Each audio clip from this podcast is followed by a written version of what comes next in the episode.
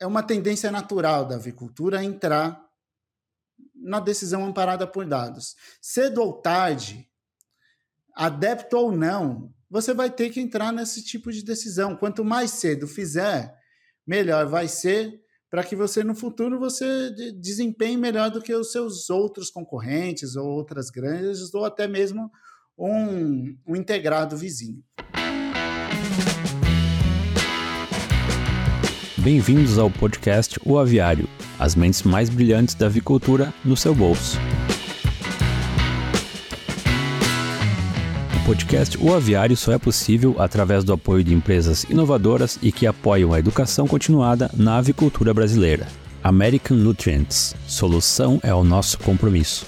Boa tarde, bom dia para vocês que estão em casa. E hoje nós estamos aqui junto com duas pessoas muito importantes no que se refere à análise de dados na avicultura.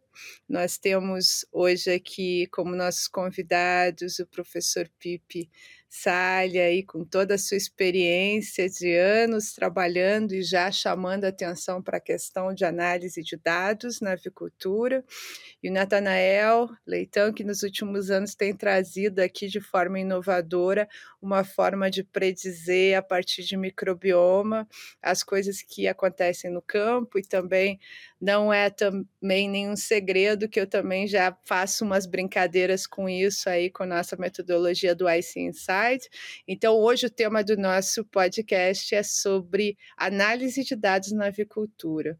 Vamos passar a palavra aqui para o professor Pipe para ele falar um pouquinho da sua experiência com isso, né? e um pouco da sua vida, e depois, logo em seguida, a gente fala para o Natanael também dar uma perspectiva antes da gente entrar na nossa discussão propriamente dita. Professor Pipe, muito obrigada.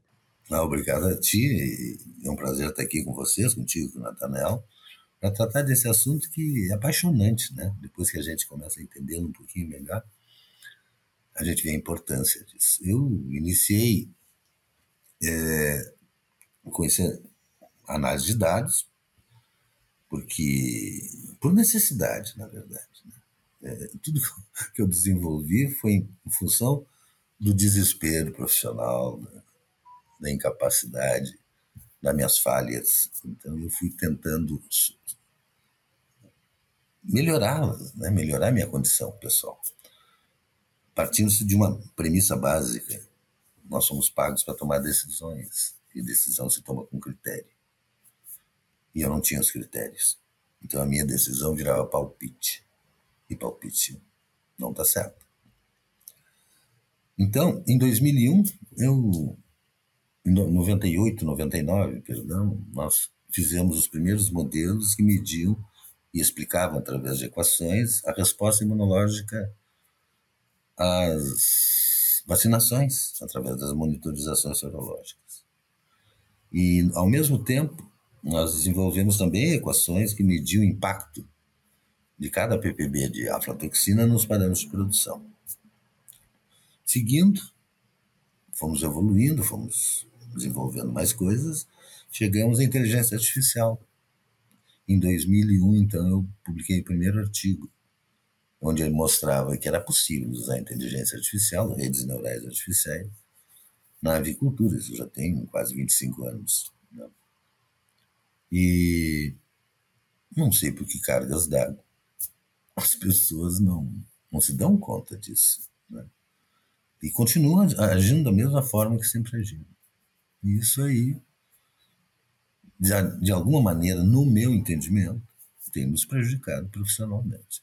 Basicamente é isso. É né? um conjunto de dados que a gente usa em benefício profissional, no nosso benefício, para fundamentar decisões e, e documentá-las. Né? É, é, eu, eu sempre, sempre admirei muito esse, esse seu. É, realmente, essa sua força de buscar traduzir o que acontece na, na né, traduzir em algum número e alguma informação para que a gente possa evitar cometer os mesmos erros. E hum, nós temos feito isso bastante, também utilizando a plataforma IC Inside, e agora o Natanael Fala um pouquinho para a gente como é que você entrou nesse caminho e como é que você está vendo o uso dessas, desses, desses dados né, como forma de decisão na avicultura hoje. Muito obrigado, Elizabeth. É um prazer estar aqui conversando com vocês. Do lado dessa referência, o professor, estou bastante contente de, de poder discutir esse assunto e trazer um pouco da minha perspectiva. Né? Eu sou um biólogo de formação e eu fui, como biólogo, trabalhando por muito tempo com biologia molecular associada à microbiologia. Então, sempre trabalhei com esses big datas, né? É, proteômica, transcriptoma. E como um microbiologista, eu encontrei no segmento veterinário um setor que utilizava muitos conceitos, né? necessitava dessas análises microbiológicas para tomar decisões. É, dentro da, da, da, minha experiência com essas ômicas, é, o estudo de microbioma, né, da microbiota no segmento veterinário, ele tem muito potencial. É, pelo que o professor mesmo acabou de explicar, né, a microbiota ela tem um conjunto de dados muito rico. E esse conjunto de dados, se utilizado, se analisado de maneira adequada, ele consegue gerar é, para os produtores direções que os ajudem a, a tornar, né, otimizar a, a produção. Então, essa tem sido um pouco de, da minha história desde 2017, quando eu comecei uma startup que trabalha com isso. E a gente vem atuando em avicultura, principalmente, um pouco em suinocultura, em bovinocultura, enfim, aprendendo aí nos diferentes setores. Então, nós estamos falando aqui em termos de, se a gente for falar em termos de, de tempo, né? Nós estamos com o professor ali desde 2001 com o primeiro trabalho, o Nathanael em 2017 começando a trabalhar com isso. Eu lá por 2010, 2011 comecei também com essa mesma situação e é, eu ouvi o professor falar antes, quando a gente estava discutindo aí, dessa questão de que quando vai um especialista no campo, ele é especialista justamente porque ele tem muita, e quanto mais, é, mais idade, digamos, ele tem, mais informação ele criou dentro da, do cérebro dele, então ele consegue definir e acertar mais do que aquele que tem menos experiência, não necessariamente sempre, mas a probabilidade é maior. É, mas aí nós estamos nos atendo a uma pessoa que vai lá e que tem a sua experiência. E aí tiramos também os jovens de perto, porque eles acabam tendo que tomar todo esse tempo para chegar a isso. Com a proposta de avaliar dados, o que a gente está dizendo é que nós não estamos é, nos baseando em um ser vivo, em uma pessoa ou um especialista, nós estamos é, nos baseando em informações que são geradas diariamente na avicultura e não tem, né, professor, nada mais mais que tenha mais informação, eu acho que a avicultura hoje e aí é, nós passamos assim, usar essa informação vai nos dar uma vantagem de chegar ao, ao que a gente espera mais rápido, sem cometer os erros que foram feitos no passado. Eu estou fazendo uma interpretação certa disso, professor e Natanael? Vocês acham que essa análise de dados ela pode ter essa vantagem de a gente não, não cometer erros e por isso ser sustentável, porque a gente vai ultrapassar? Ou concordam ou não com essa situação? Uma pessoa amnésica, ela tem muita dificuldade da vida, porque ela não tem passado. Uma empresa amnésica, ela é reinaugurada todos os dias, não é? Ela é reinaugurada. O que tu falaste de experiência, na verdade, são modelos empíricos que nós formamos no nosso cérebro e o nosso cérebro os resolve empiricamente e nos transmite o resultado através de neurotransmissores. Quando o modelo é favorável, ele é positivo, nós temos uma sensação de bem-estar. Nós dizemos assim: ah, isso vai dar certo. É Eu sei que vai dar certo. Ou então, nós respondemos de outra maneira: ah, esse troço não vai dar certo, hein? Como é que tu sabe? Tia, não sei, algo me diz que não vai dar certo. O cérebro está te respondendo, entende? Só que de uma maneira empírica. O que nós fazemos agora, o que nós queremos fazer, é copiar este modelo de dentro do cérebro. Só que esse modelo está em planilhas de Excel nas empresas. É a história da empresa, é a experiência da empresa.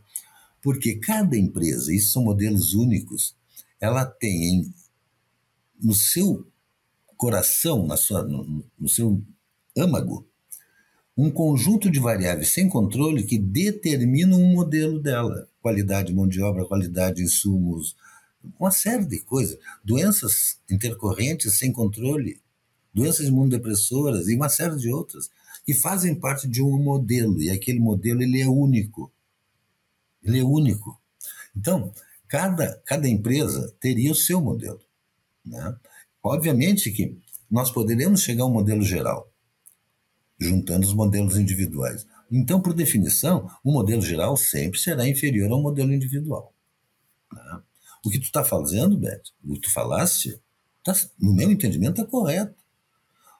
Nós temos que simplesmente desvendar e utilizar a história das nossas empresas, porque a história é a memória dela. Senão elas viram amnésicas. É, eu achei, eu achei fantástico essa história de empresas amnésicas, né, Natanel? Como é que você vê isso? É, muito, muito bom. A, a, perspectiva do professor de sempre trazer o debate né, ancorado na unidade econômica da, da, empresa, porque a empresa se resume em unidade econômica, é, precisa dar lucro. E uma empresa que não olha o seu histórico, que não toma esses dados para amparar as decisões futuras, ela tem uma chance de sucesso muito baixa, porque a chance de cometer um erro, né, que vai gerar um prejuízo econômico, ela é muito, ela é muito grande. Eu, eu gosto muito, o, o Elizabeth, quando você fala de a decisão empírica, né, que era baseada muito no conhecimento prático do produtor e a decisão baseada em dados. Como o professor falou, o nosso cérebro ele tem essa capacidade de resumir modelos, mas em algumas vezes ele resume muito mal, porque o conjunto de dados ele esconde muita informação que muitas vezes essa informação só aparece com uma análise aprofundada. É, é muito legal trabalhar com essas ferramentas de machine learning, porque quando ela solta muito resultado, e quando você senta para olhar esse resultado, é, sentar com calma, com um olhar perspicaz, você vai conseguir fazer inferências que estavam ocultas, estão acontecendo, que geram prejuízo no campo e que estão ocultas. Então, a análise de dados, ela, ela ampara, sim, a, a tomada de decisão, mas ela não anula a experiência do, do, da equipe de campo, ela não anula a experiência, ela é uma ferramenta a mais para que esse produtor, né, ou esse esse técnico de campo especialista ele tome uma sua decisão baseada em dados. Exatamente, isso, isso é uma coisa que eu sempre falo, né? Que a machine learning, na verdade, ela traz mais assertividade, mais precisão, mas ele jamais vai anular o bom profissional que vai ser sempre necessário. A partir do momento que a gente sabe qual é o problema, a gente busca o melhor profissional para nos trazer a solução para aquilo mais assertivamente, porque a gente não vai estar tá jogando, né? Usando um tiro de 12, como todo mundo diz, para matar, né? Algo que às vezes seja mais específico. Mas e por quê? Em 2001, o professor falava disso, eu falei, comecei a falar disso em 2010, 11, o Natanael começa a falar em 2017. Por que, que a gente tem, assim, é, bastante curiosidade? Porque eu vejo, assim, que quando o professor fala, quando o Natanael fala, quando eu falo, a gente dá alguma palestra sobre isso, enche de gente, eles fazem perguntas, mas na prática, eles ainda tem um certo receio de é, conectar isso e ver isso como uma ferramenta aplicável no dia a dia. Por que, que vocês sentem, ou se é que vocês sentem esse, esse é, é, um certo receio, digamos assim, na hora que eu falo assim, eu preciso ver os seus dados para poder te predizer com mais é, qualidade, o que, que vai acontecer e a busca por soluções sustentáveis. Olha só, é, Elizabeth, é um grande desafio. De fato, você é, fazer com que o, o produtor, né, ele passe a utilizar essas tecnologias por, por, vários motivos. Primeiro, é, às vezes essas tecnologias representam uma complexidade. É, o nosso papel, de certa maneira, não é só levantar essas informações, mas traduzi-las de maneira que isso se transforme em decisão na ponta. Então, esse é um critério muito importante. É, é não vender uma complexidade, mas vender uma solução para o produtor. Um segundo aspecto que é relevante, e que isso é uma observação muito pessoal que eu tenho, e talvez a percepção do professor seja até diferente, mas a criação animal ela é muito sensível a preço ela é, é, é, uma, é uma atividade econômica de margens muito, muito estreitas. Qualquer adição de custo dentro dessas análises, para o produtor, num primeiro momento, ele vê isso como uma é, como um custo mesmo. Ele tem uma dificuldade de enxergar o resultado que essas análises de dados podem gerar no médio e até longo prazo para ele. Então, é preciso que é, ter essa compreensão de, de gerar um benefício direto econômico para que essa, essa adesão tecnológica ela tenha o mínimo é, atrito, ela tenha o mínimo conflito possível. Então, são dois aspectos que, que eu observo assim, que, é, que podem ser, que são importantes, mas com certeza, né, professor, não são os únicos. O que o senhor tem a acrescentar aqui? Eu acho que não são os únicos, eu concordo contigo, Natanão, mas tem uma outra coisa que eu acho que é muito importante.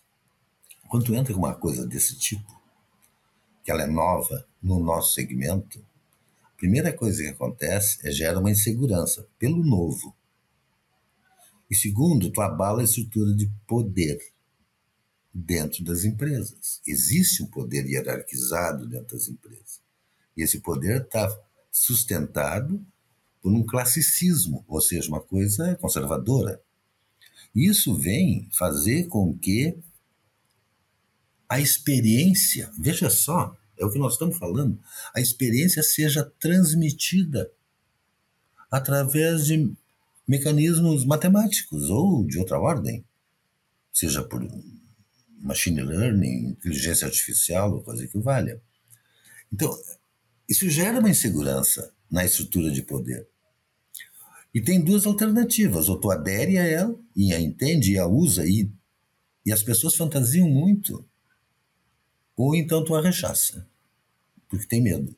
Quando a gente fala em uma indústria bem desenvolvida, e o Natanael também falou em questão financeira, quando nós pensamos assim nas instituições financeiras, elas usam isso, elas usam a informação para fazer as decisões aonde vão ser os investimentos e aonde não vão ser os investimentos.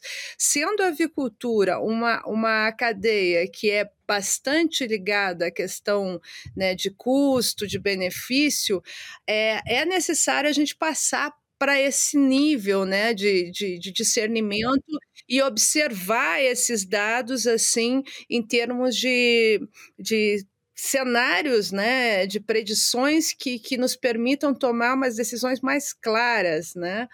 É, e, quais seriam os pontos que nós poderíamos levantar para quem está escutando a gente, está assistindo a gente hoje, é, de vantagens e, e para tirar um pouco esse receio, essa insegurança que ele tem de liberar ou de nos, nos, a, nos, nos favorecer uma quantidade de dados suficiente que nos permita fazer, auxiliá-los nessa transmissão da experiência a partir de é, informações matemáticas, de machine learning, ou do que quer que seja, é, comparado a ser aquela informação que uma pessoa só tem por ela ter vivido ali a, a vida dela. Quais seriam as, os pontos que a gente poderia dar de vantagens e que diminuísse essa, esse medo deles de trabalhar com, essa, com esse tipo de informação?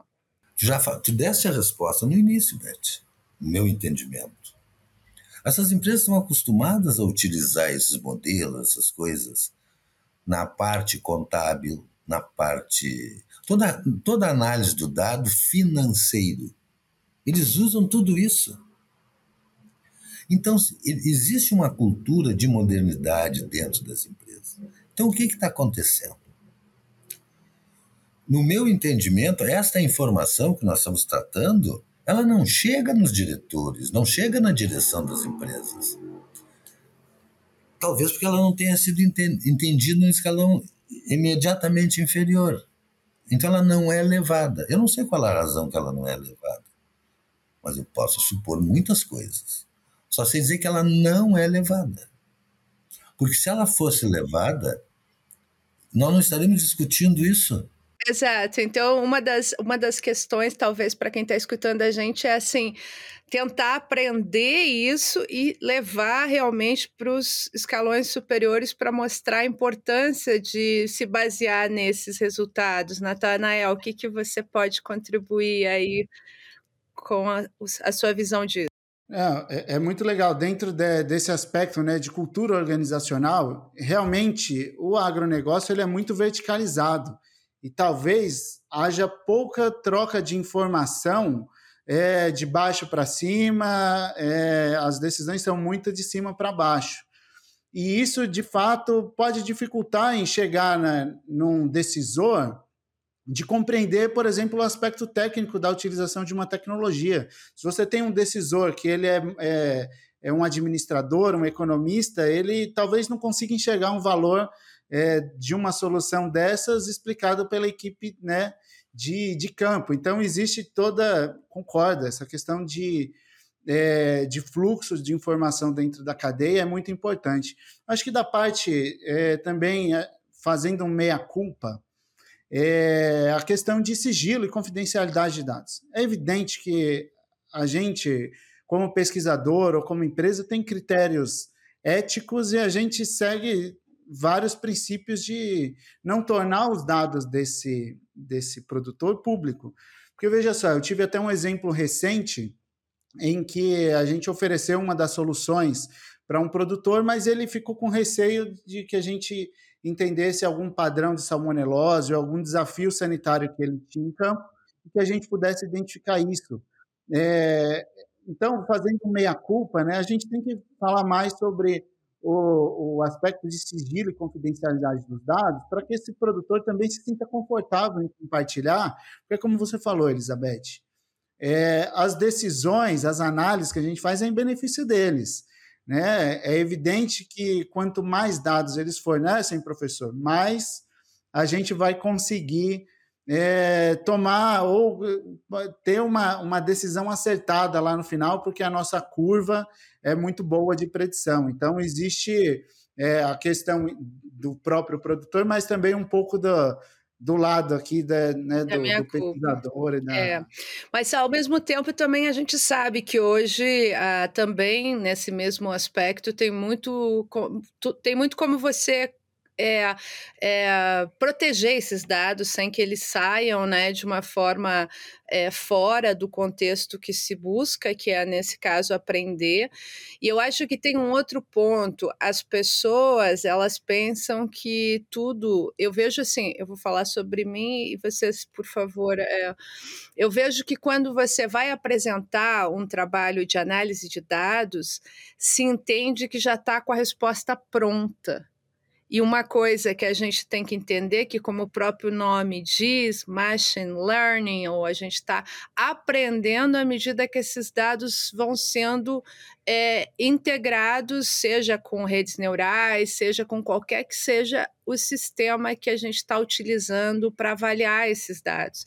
Então, as respostas elas não estão prontas ainda, e como o professor disse, é, inclusive no seu trabalho, né, professor, no final a conclusão é de que isso não pode ser aplicado de maneira é, igual para todas as empresas, e isso é, é o único da, da análise de dados. Você não tem uma resposta única para todos que seja é, igual. Então, acho que a gente poderia falar também um pouquinho para eles sobre essa questão assim da de como que funciona esse aprendizado, que talvez ele vai demorar para tomar uma decisão que seja mais precisa, mas que à medida que a gente confie que esses dados estão chegando, é, as equações vão sendo mais é, ajustadas, né? Então acho que a gente pode explicar um pouquinho para eles aqui sobre como que funciona essa essa resposta final, que às vezes eles têm uma decepção, né? Natanael, eles fazem ali um trabalho contigo e no final a resposta ali, mas você não tem assim todas as respostas que eles esperam num primeiro momento. Talvez a gente tenha que também tirar um pouco essa frustração que permita para eles dar mais tempo para machine learning que a gente está promovendo aí. Primeiro eu vou dizer uma coisa aqui, que é a minha experiência pessoal. Eu tenho 50 e é, 50 anos de de experiência nessa área de pesquisa e, e diagnóstico, nunca houve um vazamento de dado. Então, isso é uma das coisas que eu não entendo. Eu já ouvi muitas vezes esse argumento, né? mas eu nunca me apresentaram um fato, uma situação que tenha havido um vazamento para que a gente pudesse analisá-la. Então, se nunca houve no meu universo e naqueles que me cercam que eu consulto sobre isso, porque é estranho. É estranho que a gente tenha tanta dificuldade em, em ajudar. Tem horas que eu, eu já disse isso para aqueles que eu tenho mais intimidade. A universidade não cria galinha. Quem cria galinha são vocês. Se der uma crise amanhã, vai dar um problema para muita gente. Nós vamos continuar com o mesmo contra-cheque. Então a gente está tentando ajudar. Agora, deixe-nos ajudar. Tem outro detalhe também importante. A nossa indústria é muito moderna, mas tem muito pouca patente. É incrível, nós temos as maiores companhias alimentícias do mundo e, não tem, e elas não desenvolvem tecnologia própria. Não. Então, são paradoxos que nos ajudam a entender o porquê da dificuldade. Porque não há uma cultura de desenvolvimento e em pesquisa, em desenvolvimento tecnológico, não há. Em geral, os segredos têm que ser protegidos, não são os segredos de desenvolvimento, são de, os erros cometidos. Entende? Então, isso tem que ser protegido. Nós não estamos interessados nem em erro, nem em segredo nenhum. Nós queremos simplesmente fazer algo que venha provar as nossas concepções. É só isso. E com isso a gente ajuda a nossa produção. Não é? Porque hoje em dia eu acho inadmissível que nós não tenhamos como média e como rotina a predição de resultados com probabilidade conhecida. Você não é predizer resultado no dedo, isso aqui tem uma curva, então eu boto o dedo ali. Antigamente, sabe o que, que mudou nos últimos anos? Antigamente se fazia essas projeções, essas interpretações, tudo em papel milimetrado, com canetas de cores diferentes. Hoje em dia, com a informática, que ela evoluiu muito, os gráficos são muito mais elaborados, mas na sua essência é a mesma coisa, é o dedo que interpreta, entende? E não pode ser assim. Não pode. Natanael, o que, que você tem para nos falar aí nisso? Não, é, é, é fantástico. É, é, conectar aqui o que o professor acabou de falar, né? É evidente que a, a confidencialidade dos dados é muito segura, não existe de fato, é, é mais algum receio individual de alguns produtores. E o segundo ponto, professor, é que as ferramentas hoje mudaram de fato. E para hoje, a questão de análise, Elizabeth, e aí eu conecto já com o que você falou, de dados, ela leva um tempo de amadurecimento, porque você necessita ter uma, uma repetição de algum fenômeno, de algum equívoco, para que você consiga, a máquina consiga interpretar ele e não fale que isso foi um, um, um evento anormal e ele descarte dentro do, do, do mecanismo de análise. Então, à medida que existe uma repetição e que existe algum evento correlacionado, a máquina já consegue apontar que houve esse problema. Então, existe uma necessidade de amadurecer a tecnologia, mesmo pensando em que o dado, quanto mais individualizado, melhor. Se o dado é da unidade, a unidade vai, você vai gerando, vai utilizando a ferramenta, vai gerando mais informações a respeito, dado uma janela de, de vou colocar aqui um período de seis meses ou um ano, em que esses dados estão sendo tomados, a tendência é que você seja cada vez mais assertivo. Né? É, é muito interessante se você existe uma, uma, um conceito que é chamado de gêmeo digital.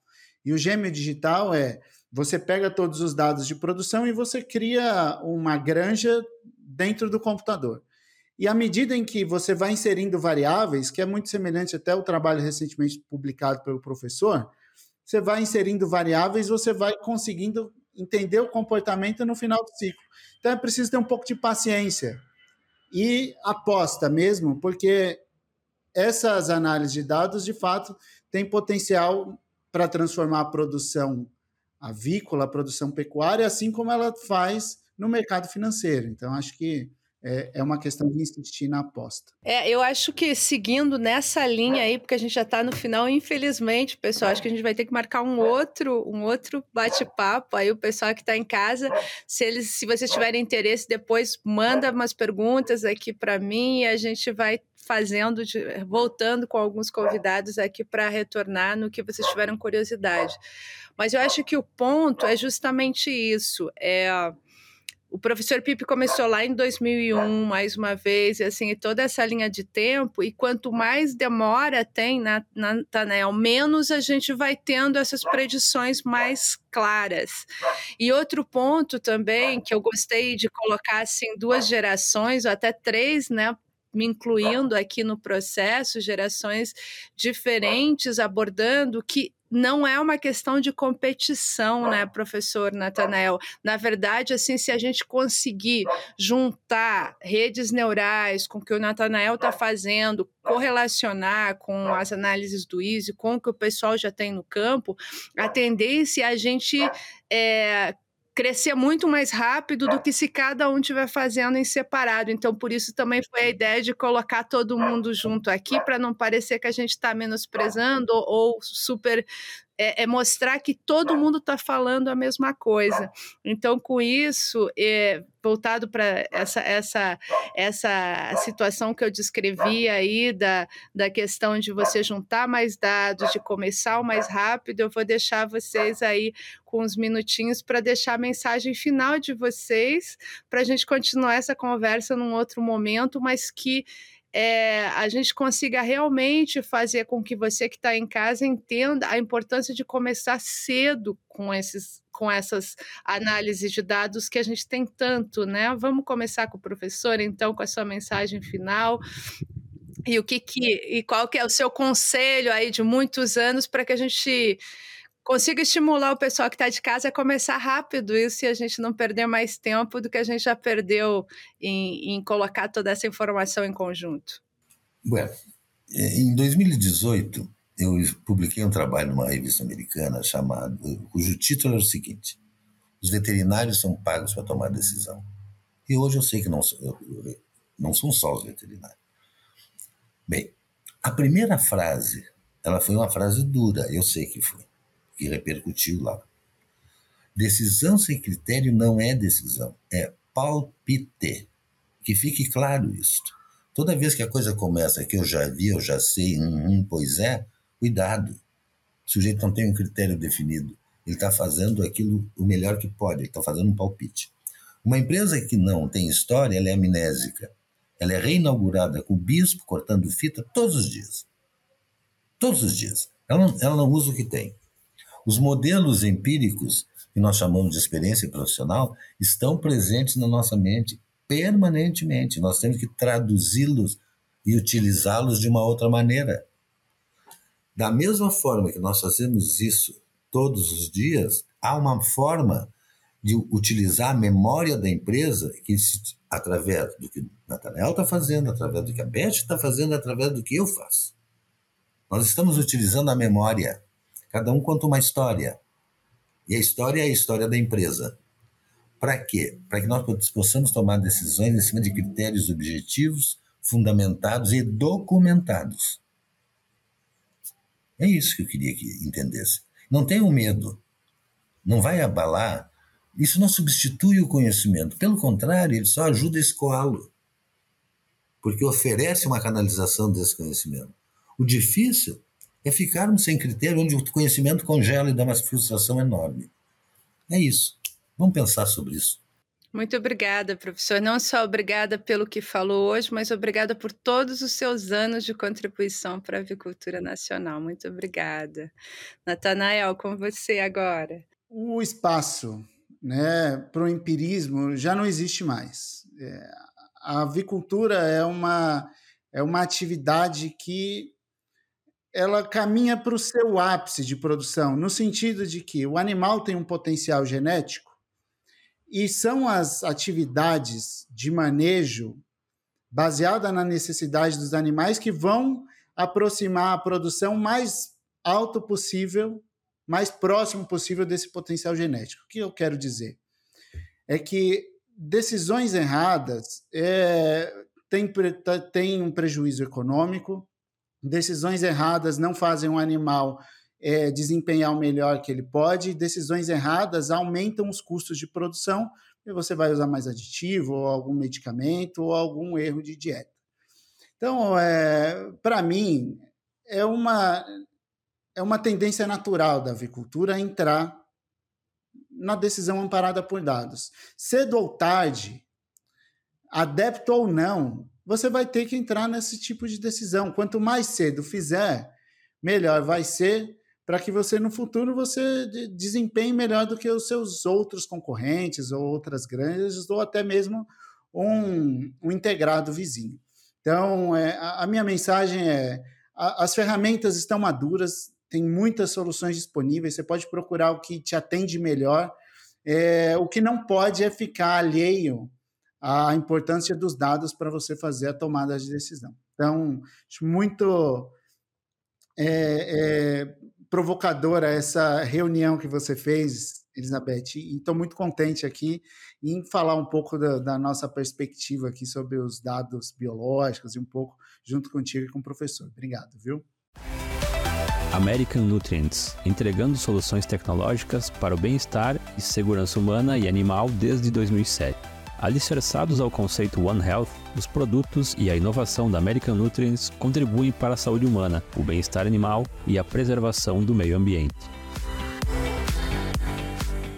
Muito obrigada, Natanael. Muito obrigada, assim como eu falei, muito obrigada ao professor pelos vários anos aí. Que obrigada a você por trazer essa força nova aí para a avicultura. E eu espero que a gente consiga realmente começar mais cedo do que tarde nessa análise de dados, numa, numa avicultura mais preditiva a partir daquilo que já existe, que as nossas empresas não sejam amnésicas a cada dia que começa e sim possa trazer, porque eu não acredito em sustentabilidade se a gente não avaliar os dados, porque a única forma de fazer com que nós não tenhamos perdas é realmente avaliar onde que essas perdas estão e nada melhor do que dados precisos para nos informar isso.